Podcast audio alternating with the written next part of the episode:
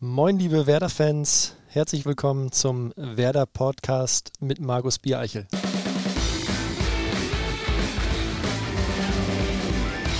Herzlich willkommen zu einer neuen Ausgabe des Werder Podcast und schön, dass ihr da draußen wieder eingeschaltet habt. Ihr hört die 46. Episode des mittlerweile etablierten Audiomediums des SV Werder Bremen. Medientechnik Koik präsentiert euch in diesem Format eigentlich alles, was das grün-weiße Herz höher schlagen lässt. Ob nun auf Soundcloud, Spotify oder beim Apple Podcast. Hier gibt es 100% Werder auf die Ohren, quasi grün-weißes Kopfkino.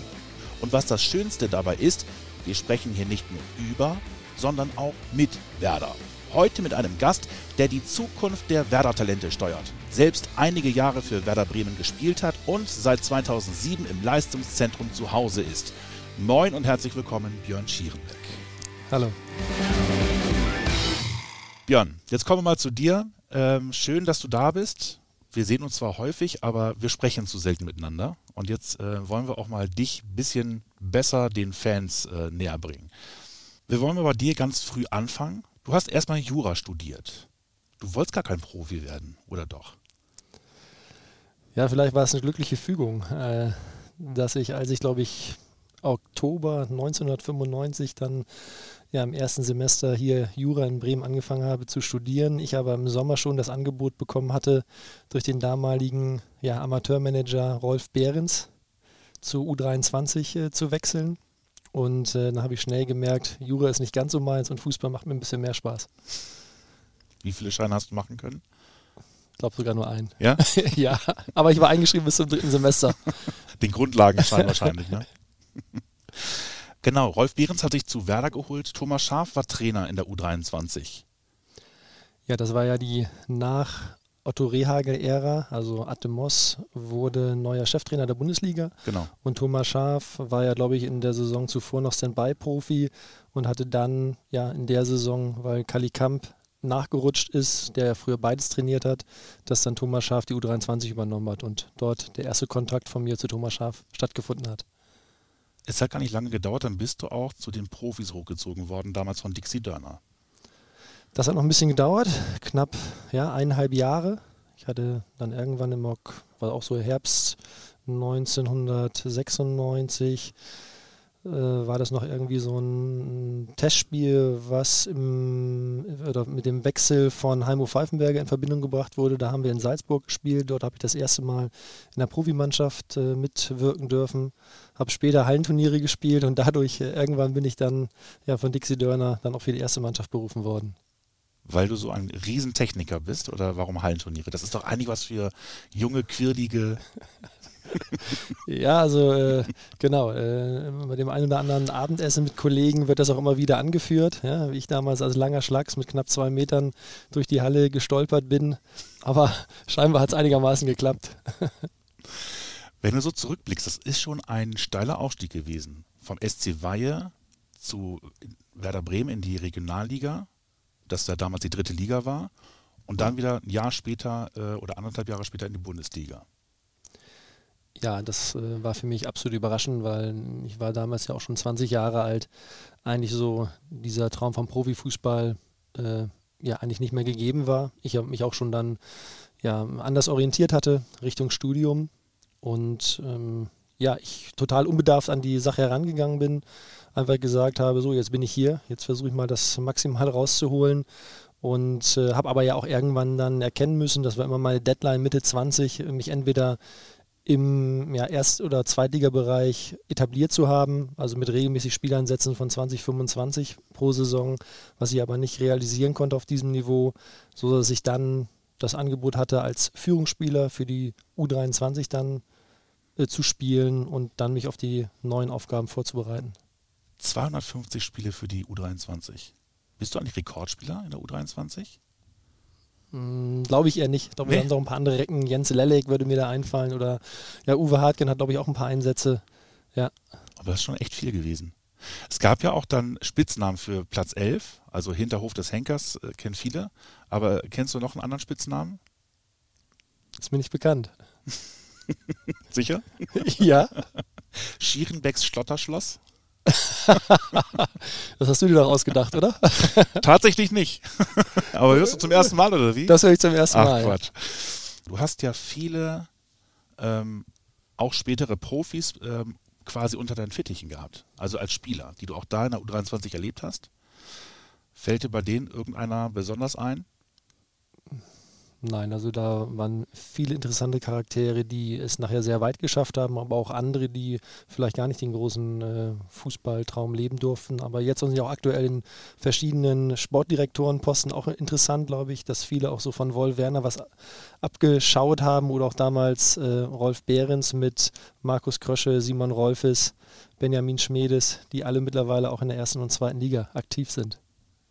Unter anderem einer, der äh, auch noch aktiv ist, jetzt mittlerweile äh, nördlich von, von Bremen beheimatet ist, ähm, hat mit dir auch zusammen gespielt und der hat dir eine Nachricht zukommen lassen.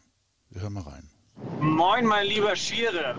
Ja, ich bin heute noch immer ratlos, wie man mit so einer Körpergröße und äh, so einer langen Verbindung zwischen Gehirn und Beinen trotzdem so ein guter Fußballer werden konnte. Ich hätte natürlich auch noch sagen können, äh, dass ich mich ja selber jetzt auch nicht als ganz kopfballschwach ansehe, aber wenn ich in die zweite Etage gestiegen bin, dann hat er sich da meistens die Schuhe zugebunden. Liebe Grüße, dein Hanno.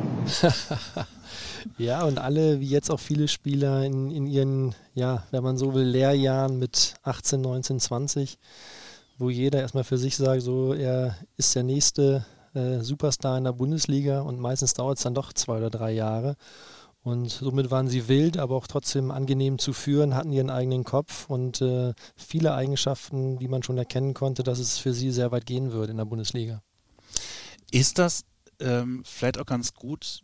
Du kannst das ja jetzt in deiner jetzigen Funktion noch viel besser gebrauchen. Auch das erlebt zu haben, diesen Wechsel von Spielern, die auch mal oben anklopfen, vielleicht im ersten Schritt nicht den Sprung schaffen, dann wieder zurückkommen in die U23 und sich da im Grunde der Charakter herausstellt, siehe Maxi Eggestein, der sich dann durchbeißt und dann trotzdem durchzieht, seine Leistung in der U23 bringt, um dann wieder zu den Profis hochzugehen. Hast du das damals auch erlebt, dass es so Kandidaten gab?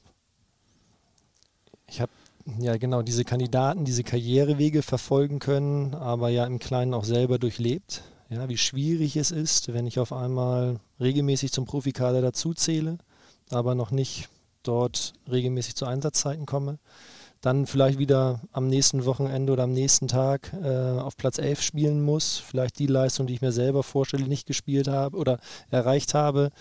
Ähm, die Erwartungen auch größer geworden sind, dass man der Unterschiedsspieler jetzt sein muss in der U23 und in dieser Gemengelage dann zu bestehen, das ist schon eine Herausforderung. Deswegen kann ich häufig nachvollziehen oder bitte auch häufig um Geduld, dass äh, das ein oder andere Nachwuchstalent auch diese Zeit und diese Reife auch benötigt, um sich dann mittelfristig in der Bundesliga zu etablieren. Dein Sohn Luke spielt mittlerweile auch bei Werder in der U17. Das ist ja auch Leistungsjahrgang. Wie muss man sich das vorstellen? Hast du Gespräche mit deiner Frau über Luke oder sprichst du mit Luke selbst? Nein, ich glaube, da haben wir ihn immer äh, ja, sich selber entfalten lassen, haben immer gesagt, auch unabhängig vom Fußball, dass wir sein, seine Hobbys unterstützen werden. Hätte auch genauso gut sein können, dass er Gitarre spielt oder Handball.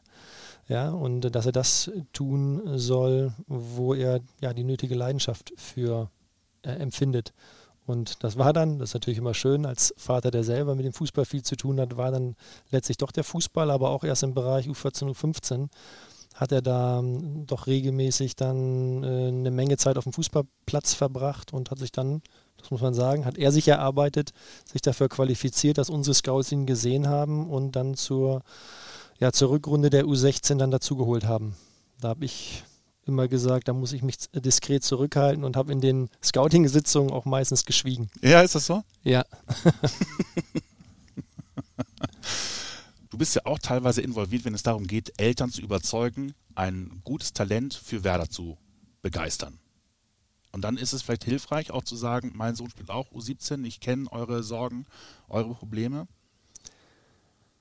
In der Tat kenne ich jetzt viel genauer die, die Alltagsprobleme auch äh, der Eltern, die ja teilweise Fahrgemeinschaften bilden, die, also an der ich oder mein Sohn auch teilnimmt, damit eben Eltern nicht äh, vier oder fünfmal die Woche immer fahren müssen, wo dann teilweise nicht nur in dem Falle von Luke Spieler der U17, sondern auch äh, von der U15 dann in diesem Fahrdienst sind oder in der Fahrgemeinschaft und dass Terminverschiebungen einfach große Auswirkungen haben, dass auf einmal der andere nicht mehr mitfahren kann, dass auf einmal kurzfristig alles über Haufen geworfen wird. Das hat mir nochmal besondere Einblicke verschafft, äh, ja, wie so eine kleine Entscheidung eines Trainers dazu führt, dass aber eine ganze Fahrgemeinschaft ins Spitzen gerät. Und sind es dann automatisch auch Verbesserungsvorschläge, die du damit einbringen kannst, eben aufgrund dieser neuen Erkenntnis? Das habe ich auch in unsere Trainerrunden reingegeben, dass mhm. sie dort einfach doch noch früher äh, sich bewusst sein müssen, was diese, also was mögliche Veränderungen des Trainingsplans dann auch an Auswirkungen hat. Also das äh, habe ich mit reingegeben und versuchen da, da, uns da auch zu verbessern. Das kann auch so sein, dass manche Eltern einfach auch mal Planungssicherheit haben möchten, indem sie durch einen Monatsplan wissen, wann kann ich vielleicht mal auch mal mit meiner Familie ein freies Wochenende einplanen. Wir müssen immer wissen, dass es ja nicht nur oder meistens nicht nur ein Kind in der Familie gibt, sondern auch Geschwisterkinder, ähm, Familienfeste im Voraus geplant werden müssen. Und da sollten wir auch nicht, oder das versuchen wir den Eltern auch immer mitzugeben, zu sagen, hier, äh, es gibt auch ein Leben neben dem Fußball und das sollen die Jungs auch wahrnehmen. Neben der Ausbildung der Spieler ist ja auch die Ausbildung der Trainer wichtig für Werder Bremen. Oder? Dafür ist unter anderem ja auch Thomas Schaaf zusätzlich gewonnen worden, dass er mit seinem Erfahrungsschatz als langjähriger Werder-Trainer und auch als Experte bei der UEFA, dass er internationale ja, Turniere analysiert, auf Fachkongressen teilnimmt, teilweise auch ähm, ja selber Referententätigkeiten übernimmt, dass er unsere Trainer besser macht, indem er ja, sportliche Sitzungen anleitet, teilweise Einzelgespräche führt mit den Trainern in den Bereichen, wo sie einfach noch äh, Potenziale haben.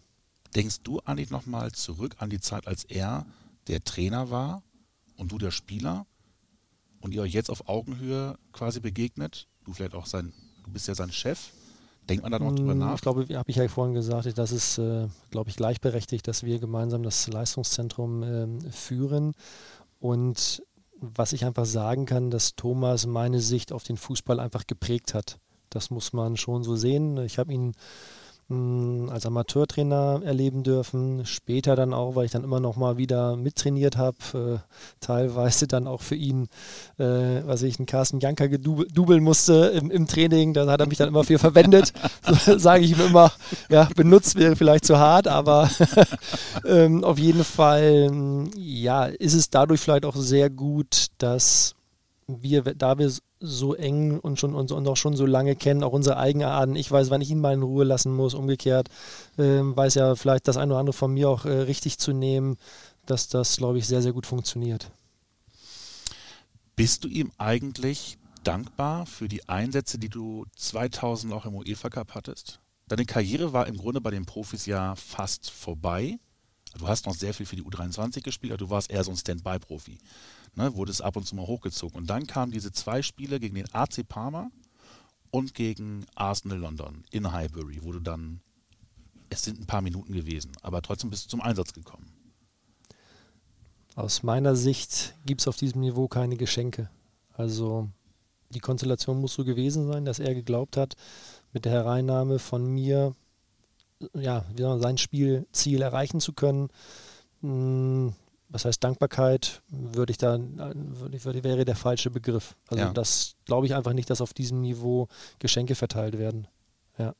Denkst du aber noch an diese Zeit zurück? Das waren absolute Highlights. Also dort, ja, wer da alles auf dem Platz stand. Ähm, Bei Parma war das Wahnsinn. Das ist wirklich mit Cannavaro, mit äh, Buffon im Tor. Ja, ich kann einfach nur sagen, es, ich, ich, es gibt da eine Geschichte, weil das habe ich hinterher nur von, von Freunden gehört, was glaube ich damals Gerhard Delling äh, im Fernsehen gesagt hat, werden bei Arsenal London da wo Schuka, Kanu und Overmaß eingewechselt werden, mhm. wird bei Werder Bremen Schirmbeck eingewechselt. Also insofern sieht man dann doch auch die Kaliber oder die unterschiedlichen Kaliber beider Mannschaften zu dem Zeitpunkt. War trotzdem eine glorreiche Zeit damals. Auch wenn es nicht zum Titel gereicht hat, aber es waren dennoch ähm, großartige Spiele. Ähm, Thema Leistungszentrum. Wir hatten vorhin darüber gesprochen, dass ähm, ihr nicht nur Spieler ausbildet, sondern eben auch Trainer ausbildet. Ähm, wie wichtig ist es denn da, vielleicht auch so ein bisschen den Stahlgeruch zu haben für Trainer? Also wir achten da immer auf eine gute Durchmischung. Hm. Also so haben wir ja auch in den letzten Jahren, sei es ein Oliver Zapel, ein Konrad Fünfstück, ein Sven Hübscher, auch immer extern dann dazugeholt, aber genauso gut auch eigene Talente wie jetzt Björn Dreier dann auch entsprechend gefördert, der jetzt aktuell Co-Trainer der U23 ist und dem wir aber auch, äh, auch definitiv mittelfristig andere Mannschaften anvertrauen könnten. Mhm. Unter anderem in der U17 als Co-Trainer ist Cedric Macchiadi, der auch jetzt ein paar Jahre bei uns äh, bei den Profis gespielt hat. Und Jetzt ähm, plant Nuri Shahin auch eine Hospitanz bei der U17. Ist das schon so im Kopf, dass man das auch Spielern anbietet? Also so hat ja auch ein Tim Borowski den Einstieg ins Trainergeschäft gefunden, dass er seinerzeit als Co-Trainer erstmal hier angefangen hat in der U17 und dann schnell gemerkt hat, okay, das liegt ihm und Flo Kofeld hat es dann ja auch dann da, dazu gekommen, ihn dann hochzuziehen, als er dann das Amt als Cheftrainer äh, übernommen hat. Genauso ist es so, wenn wir mitbekommen, Cedric Macchiadi, der hier noch in äh, Bremen wohnhaft ist, dass wir ihn angesprochen haben, hat er eigentlich Pläne. Er gesagt hat, ja, er hat auf jeden Fall Lust, den Trainerberuf zu erlernen. Und somit ist er dann immer ab 14 Uhr nachmittags bei uns im LZ und bereitet mit Christian Brann und Christian Lichte dann die Einheiten vor und ich glaube, mm, auch er hat Gefallen an diesem Job gefunden und bei Nuri Shahin kam, weiß gar nicht, die Initiative von Nuri oder auch von, von Flo, der gemerkt hat, so der, der Nuri, der denkt schon immer wie ein Trainer, der ja, äh, beschäftigt sich auch vielleicht äh, mit der nachfußballerischen Planung und somit haben wir dann zueinander gefunden und bald geht's los. Stark. Ähm, Max Kruse hat, glaube ich, auch während seiner Zeit als U23-Spieler oder U19-Spieler auch schon Jugendmannschaften trainiert. Kann das sein? Das haben wir immer mal wieder, so eine Art Patenschaft. So war es damals auch ein Jesper Verlat mhm. oder ein Tore Jakobsen, dass sie dann ähm, im unteren U-Bereich die Mannschaften einmal pro Woche begleitet haben, dass sie dann dort auch einfach Lust hatten, mit Kindern zu arbeiten und die Kids nehmen das natürlich äh, super an und freuen sich, wenn dann die ihre Vorbilder dann auf einmal am Platz stehen oder mit ihnen trainieren. Schön für dich im Leistungszentrum ist ja auch immer wichtig, dass man ein gutes Zusammenleben hat mit, äh, mit, dem, mit den Profis, also mit dem Trainerstab, äh, auch meinetwegen mit, mit, dem Scouting. Wenn jetzt die Konstellation so ist, wie sie gerade ist, ähm, man hat Florian Kofeld, der im Leistungszentrum zu Hause war als Cheftrainer der Bundesligamannschaft, man hat Tim Borowski, der aus dem Leistungszentrum herausgewachsen ist und Thomas Horsch, der ja auch über die Arbeit des DFB-Stützpunkts ja immer mal wieder Berührungspunkte hatte mit dem Leistungszentrum. Ist das gerade eine Idealkonstellation für euch? Das kann man so sagen. Also ich glaube, eine viel bessere Konstellation wird es nicht wieder geben.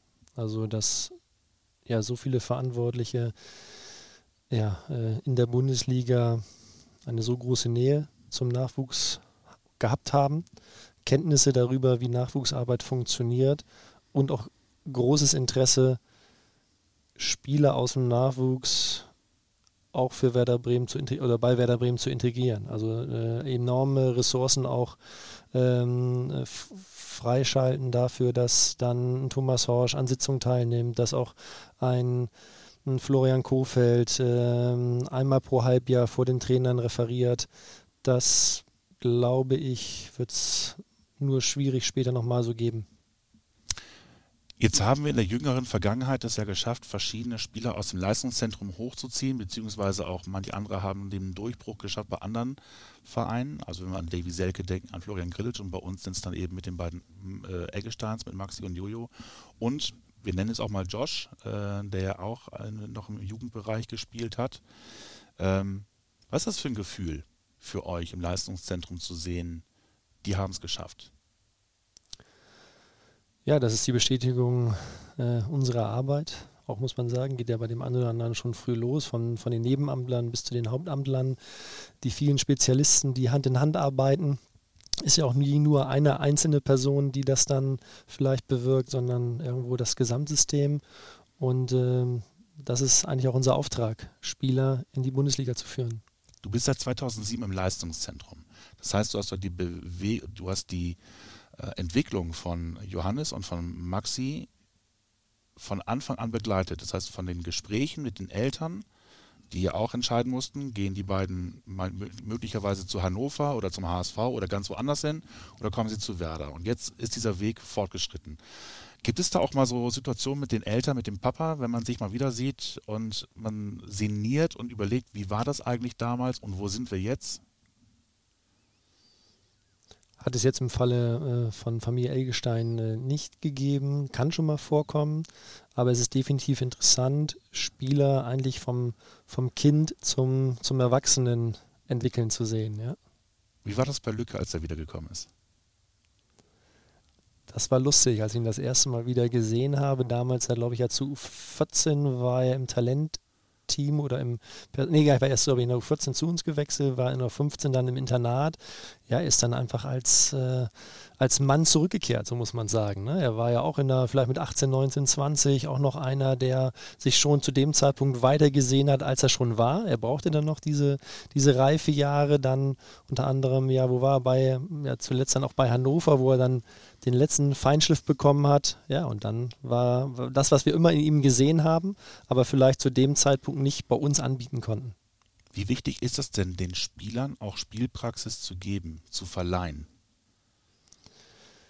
Da sammeln wir jetzt ja, mm, ja nochmal mehr Erfahrung, weil wir es vielleicht auch nochmal gezielter angehen in der Betreuung von Clemens Fritz, zahlreicher ausgeliehener Spieler, die ausgeliehen wurden, auch von Frank Baumann mit dem klaren Ziel, sie vielleicht in den nächsten ein, zwei Jahren auch wieder, ähm, wieder zurückzuholen. Ja? Und dass wir da jetzt mal sehen müssen, weil das ist schon richtig, das ist ja auch manchmal die Diskussion mit der U23, dritte Liga oder Regionalliga. Für die Spieler im älteren Jahrgang A-Junioren oder im ersten Seniorenjahr ist die Regionalliga perfekt. Sollte aber schon jemand ja, im zweiten Seniorenjahr sein, dann braucht er schon den, ja, oder die Herausforderung, dann dritte Liga oder zweite Liga, um dann sich später in der ersten Liga festzusetzen. Es sei denn, er ist schon wie Josh Sargent schon so weit innerhalb äh, weniger Monate, dass ein Foucault gesagt hat, den schicke ich gar nicht mehr wieder zurück, der ist jetzt fest im Bundesligakader. Wie siehst du denn ähm, mittelfristig ähm, die, die Chance von Werder-Talenten auf dem Weg zum äh, Bundesligakader? Es gibt ja immer so ein, zwei Spieler, bei denen man sagt, ähm, wenn die so weitermachen, die Voraussetzung muss dafür natürlich gegeben sein, die packen das. Gibt es da auch so ein paar Kandidaten bei uns, bei denen man sagt, den sehen wir in der Bundesliga? Das muss gar nicht bei Werder sein, das kann auch über einen Umweg zweite Liga sein. Da haben wir einige Kandidaten. Also so selbstbewusst dürfen wir oder sollten wir auch sein. Nur, das ist auch wieder die Krux, unsere Bundesligamannschaft durch gute Transfers ist einfach auch besser geworden. Die Einzelspieler oder der Kader der Bundesligamannschaft äh, hat schon äh, oder hat deutlich mehr Substanz als vielleicht noch vor vier, fünf Jahren. Und somit ist einfach die Hürde nochmal wieder größer geworden, sodass einfach den Weg, den wir jetzt beschritten haben, mit, ja, mit, mit Ausleihen, wir vielleicht genau diesen Switch, Zwischenschritt dann den Jungs auch ermöglichen wollen. Wenn sie noch mit 19, 20 fester Bestandteil der Erstligamannschaft sein können, dass sie aber dann dadurch ohne dass wir dann wie bei Niklas Füllkrug ihn dann später zurückkaufen müssen, dass wir dann durch diese Ausleihe ihn entsprechend voranbringen. Wie weit guckt ihr denn in die Zukunft? Also maximal drei Jahre. Also zwei bis drei Jahre, denke ich, das äh, können wir uns zutrauen, da gewisse Prognosen äh, ja, stellen zu können. Aber man wird auch immer wieder überrascht, positiv, dass manches schneller geht und bei dem einen oder anderen dann doch die die Ziele nicht äh, so schnell erreicht werden, wie man es ihm eigentlich zugetraut hätte, äh, als er noch U16 oder U17 Spieler war. Und da können wir vielleicht einmal wieder auf äh, die beiden Engelsteins zurückkommen. Da war es einfach auch äh, herausragend, wie sie mitgemacht haben, ne? die auch sehr selbstreflektiert waren, die um ihre Stärken, aber auch um ihre Schwächen wussten und immer hart gearbeitet haben. Das muss man sagen. Also, dass sie jetzt da sind, wo sie sind, hat auch mit einer Menge Fleiß und Disziplin zu tun. Ich würde dir gerne noch eine Grußbotschaft vorspielen von einem ehemaligen Mitspieler. Also zum Thema Björn Schierenbeck, Schierenbeck kann ich dir eine tolle Geschichte erzählen. Ähm, das war in der Saison 2005, wenn ich mich recht erinnere. Da haben wir in Kiel gespielt und äh, wir lagen 1-0 zurück und ähm, waren auch in der Saison im Abstiegskampf und das war ein wichtiges Spiel. Und dann äh, in der 90. Minute, glaube ich, kommt ein langer Ball und äh, ich springe hoch, äh, leg den Ball per Kopf auf auf Schiere und der haut das Ding aus, keine Ahnung, 25 Meter richtig in den Giebel. Und ich glaube, das war mit das schönste Tor seiner Karriere. Das kann man, glaube ich, so sagen. Kannst du dich erinnern? Daran kann ich mich erinnern. Äh, es war wirklich eines, eines meiner oder, oder wirklich eines meiner schönsten Tore und ich glaube, es ist einer der wenigen auch außerhalb des 16ers. Deswegen ist das definitiv in Erinnerung geblieben. Was sind so deine Erinnerungen an Jerome Polenz? Jerome, ja, ich glaube, das passte, dass er später dann äh, nach Australien gegangen ist, dann dort, der glaube ich auch immer offen war für Dinge neben dem Fußball, der da auch immer sehr kreativ war, der über den Tellerrand hinausgeschaut hat. Ja, und dass er dann ähm, eine solche Karriere dann absolviert hat. Das ist schon passend. Ja. Wir kommen jetzt mal zu einer Rubrik, die nennt sich Schnellfragerunde. Ich beginne einen Satz und du vollendest ihn. Ohne dieses technische Gerät könnte ich nicht überleben. Handy. Diese Sportart verfolge ich außer Fußball. Tennis und Golf. Was eher? Also im Fernsehen wahrscheinlich eher? Golf. Ja? Beruhigt und gemein, kann ich nur empfehlen. Ja? ja. Kann man auch nebenbei immer noch ein paar Dinge machen. Ist, muss man nicht immer sofort aufpassen. Achso, beim Fernsehen jetzt. Genau. Aber nicht, wenn du selbst Golf spielst. Nee. In was könntest du Florian Kofeld schlagen? Am Tennis hat er mittlerweile aufgeholt, da ist es jetzt ziemlich knapp. Ach, ernsthaft? Ja. Gab es immer schon heiße Duelle, ja. Aber zuletzt hat er dann meist ja, gewonnen. Das muss ich einräumen. Gold vielleicht. Aber das spielt er ja gar nicht. Also das, das ist dann ja auch wiederum unfair. Ja. Mein Lieblingslied. Sunday Bloody Sunday von U2.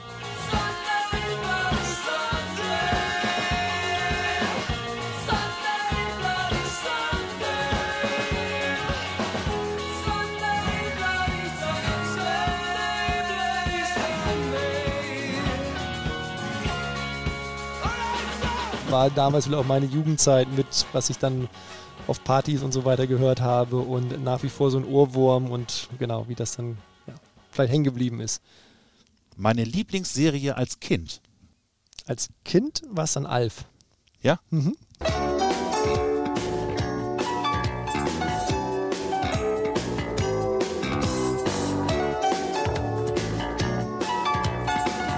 Mein schönster Moment im Profigeschäft? Für mich persönlich war das wirklich die Einwechslung gegen Arsenal im Highbury. Das war schon ein besonderes Erlebnis. Ähm, das andere war 99, da war ich nur im erweiterten Kader, der Pokalsieg in Berlin. Da hatte Thomas Scharf mich eben auch mehr als Sparringsspieler mitgenommen. Rashid Tikuzu damals und ich glaube Danny Fütterer. Wir waren da nicht im Kader, aber konnten so mit ein solches Highlight aus einer ganz anderen Perspektive erleben, nämlich vom Platz der Spieler, dessen Entwicklung im Leistungszentrum mich am meisten überrascht hat?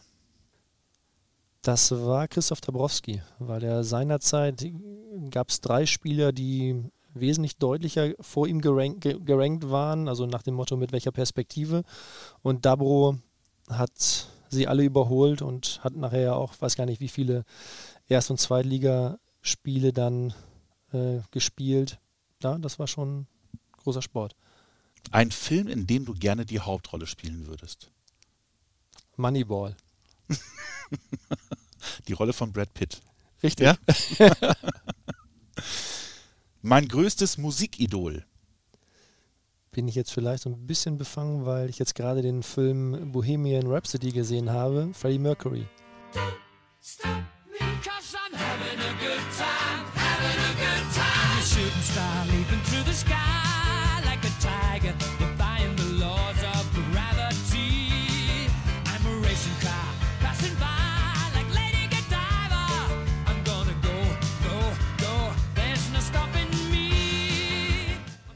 ja, war ja schon eine schillernde Persönlichkeit, ja, mit allen Facetten. Ja, das war einfach so, ich wusste da, das alles nicht, auch nicht im Detail, fand ich irgendwie sehr ja, beeindruckend. Mein Lieblingsspieler aller Zeiten. Diego Armando Maradona. Ja? Ja. Was ist? War, war glaube ich, vielleicht, weil es im 86 mh, hm, in Mexiko, da muss man sagen, da hat er eine sensationelle WM gespielt und das, ja, glaube ich, das ist prägt. mir immer, immer im Hinterkopf geblieben, ja. Werder bedeutet für mich. Werder bedeutet für mich ja eine ganze Menge. Schließlich habe ich hier mehr als 20 Jahre verbracht, habe viele tolle Menschen kennengelernt, auch profitieren können, hier meine berufliche Entwicklung zu nehmen, ganz viele tolle Momente auch erlebt. Ja, ist schon ein wichtiger Lebensinhalt insgesamt für mich. Und abschließend noch eine Frage. Diesen Traum möchte ich mir in meinem Leben noch einmal erfüllen. Für mich persönlich habe ich noch einige Träume. Ich würde für Werder Bremen, dass einfach nochmal in der Woche die Lichter wieder angehen. Ja, sprich äh, am Mittwoch oder am Donnerstag, dass wir dann europäisch spielen und das äh, hoffentlich mit zahlreichen Spielern aus dem eigenen Nachwuchs. Und für dich persönlich? Vielleicht auch irgendwann nochmal die Möglichkeit zu haben, eine gewisse Auszeit zu nehmen, äh, die Welt zu bereisen. Da wäre ich einfach interessiert, weil das einfach der Job äh, nicht ermöglicht. Glaube ich, länger als drei Wochen am Stück hat man nie die Möglichkeit. Äh, und das wäre nochmal etwas, wirklich mal drei bis sechs Monate durch die Welt zu reisen. Das wäre irgendwann nochmal ein großes Ziel. Du hast nie ein Sabbatical gemacht, wie es äh, Baumi gemacht hat. Diesen Luxus konnte ich mir bisher nicht erlauben. Seinerzeit war ich noch in der Saison 2006, 2007 Standby-Spieler und mhm. bin eigentlich noch während dieser Saison dann ab dem 1.4., weil Wolt Werner damals dann äh, früher als erwartet zu Fortuna Düsseldorf gewechselt ist, äh, bin ich dann schon mit ja, Uwe Hartgen dann in die Leitung dann des LZs gewechselt. Ja. Vielen Dank. Bitteschön. Wenn es auch euch gefallen hat, dann lasst doch gerne ein Like da und abonniert diesen Kanal, wenn ihr auch die kommenden Folgen nicht verpassen wollt. Denkt dran, den Werder Podcast gibt es nicht nur hier, uns gibt es grundsätzlich auf Soundcloud, Spotify und auch beim Apple Podcast sind wir gelistet. Dort findet ihr dann auch unser Vorspiel, unseren Vorberichtspodcast von und mit meinem Kollegen Sören Helms. Reinhören lohnt sich auch da in jedem Fall. Ach ja, und eine Sache, die ihr euch merken solltet, ist unsere Werder-Nummer für den Podcast. Unter der Nummer 0174 668 3808 sind wir für euch jederzeit per WhatsApp erreichbar. Dort könnt ihr uns Feedback geben, an Gewinnspielen teilnehmen oder auch einfach jemanden grüßen. Danke euch fürs Einschalten und natürlich auch fürs Zuhören. Macht's gut. Tschüss.